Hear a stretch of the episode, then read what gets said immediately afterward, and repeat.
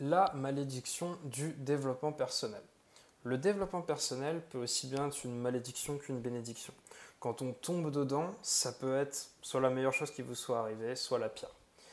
Pourquoi je vous dis ça? Parce que le développement personnel repose sur un levier qui est très simple, c'est le fait que à un moment donné, on ne va pas forcément s'apprécier euh, dans notre situation actuelle. On va voir le gap qu'il y a entre la version qu'on aimerait être et la version qu'on est aujourd'hui. Et ce gap-là, le développement personnel, en principe, on a plein d'outils qui nous permettent de résoudre ces problèmes-là et d'atteindre la personne qu'on souhaite être. Le problème, c'est que la personne qu'on souhaite être, qu'est-ce qui nous dit que la version N plus 1 de nous, la version, la version 2.0 de nous, va correspondre à la version 3.0 de nous, et ainsi de suite. Donc le développement personnel repose sur un levier qui n'est pas forcément sain et qui a construit son industrie autour de développement des uns et des autres et d'aider son prochain en fait. J'en fais partie et aujourd'hui j'ai envie de vous faire une autocritique euh, du ce que j'ai vu en fait en tant que coach et en tant que consommateur de contenu de développement personnel pour aussi vous aiguiller, vous aider au mieux dans vos choix futurs euh, de développement personnel et de progression, en fait, d'axes de progression que vous souhaitez mettre en place. Allez, on est parti.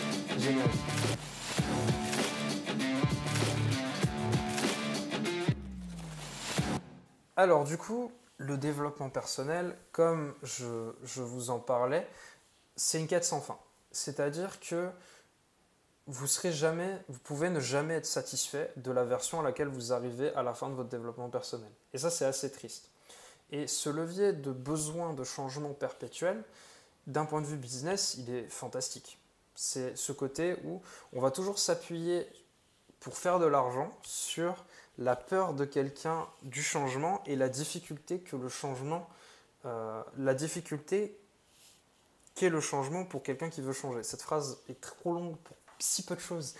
en vérité, changer, c'est difficile c'est vachement difficile d'aller contre nature, d'aller, on a, je parlais des routines dans l'épisode précédent, c'est très délicat d'arrêter de fumer par exemple. Changer cette mauvaise habitude, c'est très difficile, ça demande du temps, de l'énergie, de la volonté, etc. etc. C'est tout plein d'éléments mis bout à bout pour réussir à changer. Et l'industrie se nourrit de ça. C'est-à-dire qu'elle va vous donner des outils qui ont marché pour ces personnes-là pour que vous puissiez changer vos vies. Ok, super. Puis au départ, vous allez commencer, vous allez essayer ça, ça, ça. Puis en fait, vous allez vous rendre compte que ça ne va pas marcher. Du coup, vous allez, vous allez revenir à votre ancien vous. Puis vous allez essayer autre chose. Puis ça va faire ça, ça, ça. Puis vous allez en avoir marre. Et ainsi de suite. Et cette industrie va se nourrir de cette frustration que vous avez à ne pas réussir à changer profondément quelque chose qui vous gêne en vous. Et ça, ça ça, j'avoue que c'est quelque chose qui me pose énormément de problèmes dans le fait de, euh, de l'aide, en fait, de, l'accompagnement monétisé. C'est la chose qui ne me plaît pas dans le fait, de, voilà, dans le, coaching, etc. Un bon coach et un bon formateur, quelqu'un de vraiment pédagogue, c'est quelqu'un qui, à la fin de son accompagnement, va vouloir que vous soyez autonome et que si vous rencontrez ce nouveau problème par la suite, ce même, pardon, ce même problème par la suite, vous soyez capable de le résoudre par vous-même. Vous n'ayez plus besoin de nous. C'est ça, c'est ça un bon coach. C'est un gars, vous faites suivre six mois sur un problème très particulier.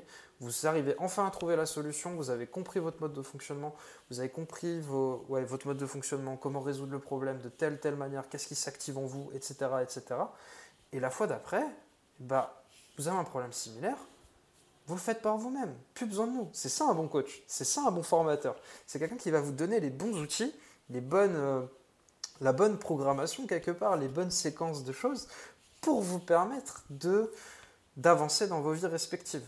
C'est pas quelqu'un qui va vous donner une partie des éléments, voir que ça cloche, vous allez revenir le voir, vous redonner une partie des éléments, voir que ça cloche, et ainsi de suite. On peut très vite être sur une relation qui est hyper tendancieuse et pas du tout équilibrée. Là où le coaching, au contraire, prône une, une relation qui est hyper équilibrée. C'est une relation qui est co-construite. C'est-à-dire qu'il a aucun n'est l'un au-dessus de l'autre. Euh, on ne se laisse pas manger par son, client, le client on ne mange pas le client, et ainsi de suite. C'est vraiment une relation qui est équilibrée. Le but étant de renvoyer ce qui se passe. Moi, quand je coach quelqu'un, mon but c'est de renvoyer ce qui se passe chez mon client pour qu'il prenne conscience de sa situation et de comment il puisse la résoudre au mieux pour lui-même. Et ça, c'est très très important. Et c'est un problème de l'industrie auquel j'ai envie d'adresser parce que Ouais, je, je trouve que c'est dérangeant et ça nuit aussi à la profession de coach. Parce que souvent, certains, il y a une partie des coachs qui sont vus comme euh, voilà, des, escrocs, euh, des gens qui sont là pour euh, ouais, juste poser des questions, ça fait rien. Et au final, vous avez envie de changer, mais on ne vous donne pas les outils, ou c'est trop en surface, ou vous consommez du contenu, vous avez l'impression d'avancer, et puis au final, trois mois plus tard, vous allez reconsommer une autre formation, repayer une nouvelle formation dans le même domaine, pour au final arriver à des conclusions qui sont similaires, pour repayer une formation, et ainsi de suite. Mais au final, vous allez claquer des centaines d'euros, euh, et perdre des années, des mois, voire des années de votre vie, à essayer de trouver une solution à un problème euh, vous, enfin, on vous aide pas, qu'on ne vous aide pas à résoudre tout simplement. Si vous avez vraiment envie de changer, et c'est là où prendre euh, par exemple un bon coach ou des bonnes formations bien documentées, etc., etc., bien se renseigner avant sur ce que vous achetez dans le développement personnel, c'est primordial.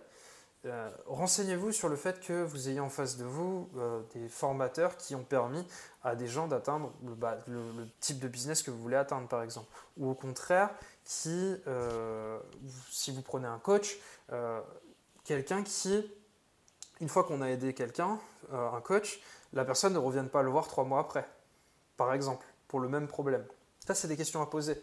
Et c'est hyper intéressant et important de comprendre que le développement personnel, ça peut être une quête sans fin si on la considère comme telle. C'est-à-dire que si vous n'êtes jamais satisfait de vous-même, vous n'arriverez jamais à vous sentir heureux et épanoui dans votre vie. Et ça, c'est aussi un problème, et ça, ça vient de vous. Ce qu'il faut vous dire, c'est que la consommation de contenu, tout le contenu qu'on peut apporter sur le développement personnel, peut-être que là, ça va tiquer dans vos têtes et vous allez vous dire Waouh, super Là, là j'ai les éléments que besoin, dont j'ai besoin pour prendre la prochaine formation que je veux prendre, pour progresser, atteindre ce stade qui me manque dans ma vie, que je n'ai jamais encore atteint, que j'ai toujours souhaité, euh, souhaité atteindre. J'y suis presque. Oui, mais on y sera toujours presque. si on n'arrive pas à trouver cette source de contentement, cette énergie euh, qui nous permet d'être bien dans notre peau, nous sentir à l'aise et tester des choses au fur et à mesure, on ira vraiment, on peut aller dans plein de directions, mais au final, on n'ira nulle part. On ne trouvera jamais cette paix intérieure qui est si importante pour diminuer son taux de stress, parce que mine de rien, c'est super important, avec tout le bruit qu'il y a autour de nous, que ce soit sur les réseaux sociaux, la télé, machin, les journaux, tout ce que vous voulez, c'est quand même très important d'avoir un, état de paix intérieure, d'avoir des activités dans lesquelles on se sent bien, d'être à l'aise dans son corps, d'être à l'aise dans sa tête. Et ça, vous n'y arriverez jamais si vous considérez le développement personnel comme euh, une quête sans fin. Et malheureusement, c'est là où l'industrie appuie, c'est le côté où passer une quête sans fin parce que ça nous permet de produire de l'argent. Donc, l'énorme recommandation que j'ai à vous faire, et encore une fois, bon, c'est un podcast qui fait appel à votre sens critique, donc vous en faites ce que vous voulez, encore une fois. Mais en tout cas, pour moi, la recommandation que je peux vous faire, c'est de bien vous renseigner sur, vous poser différentes questions en fait, tout simplement avant de vous lancer dans une, une formation à la suite, acheter un livre à la suite, et ainsi de suite c'est vraiment déjà de vous poser la question du changement que vous voulez, euh, incorporer dans votre vie. Euh, pourquoi vous voulez changer? Est-ce que c'est parce que vous n'aimez pas ce que vous êtes ou est-ce que c'est parce que vous visez quelque chose qui, vous savez, vous plaira tout le temps? Voilà, qu'est-ce qui vous pousse à ce processus de changement? Qu'est-ce qui fait que vous avez envie de changer? Ensuite, la deuxième question, c'est est-ce que vous avez besoin de vous former pour changer? Est-ce que vous voulez apprendre une nouvelle compétence? Est-ce que vous voulez apprendre un nouvel instrument de musique, ce qui est aussi une nouvelle compétence? Est-ce que vous voulez apprendre un soft skills? Donc, est-ce que vous voulez apprendre à devenir, par exemple, plus empathique, plus à l'écoute euh, Apprendre, euh, voilà, apprendre ce genre de skills, en tout cas, ce genre de compétences? Ça, c'est encore, euh, c'est encore autre chose. ensuite, c'est combien ça va vous coûter? Est-ce que vous avez besoin de payer cette formation? Combien ça va vous coûter? Est-ce que vous avez besoin d'être accompagné aussi? Est-ce qu'une formation n'apporte pas le même accompagnement qu'un coaching personnalisé? Donc, quel type d'accompagnement vous allez avoir besoin pour monter en compétence et changer, apporter ce changement dont vous avez tant besoin? En vous posant ces questions, vous allez vous rendre compte, vous allez déjà pouvoir faire une sélection de bah, déjà ce qui est le plus important pour vous, pouvoir vous renseigner aussi sur le type de formation que vous souhaitez suivre et dont vous avez besoin. Donc voilà, c'est jouer là-dessus et c'est bien comprendre que les réponses à ces questions sont le nerf de la guerre pour déjà ne pas dépenser trop d'argent dans le développement personnel. Ça me paraît hyper important de vous dire que aussi vous êtes responsable de votre développement personnel. Et ça, c'est la chose la primordiale, que vous preniez une formation, un coach, etc. Vous ne pouvez pas imputer la responsabilité d'un non-changement sur quelqu'un d'autre. Parce que la seule personne qui est responsable du fait que vous voulez changer, c'est vous.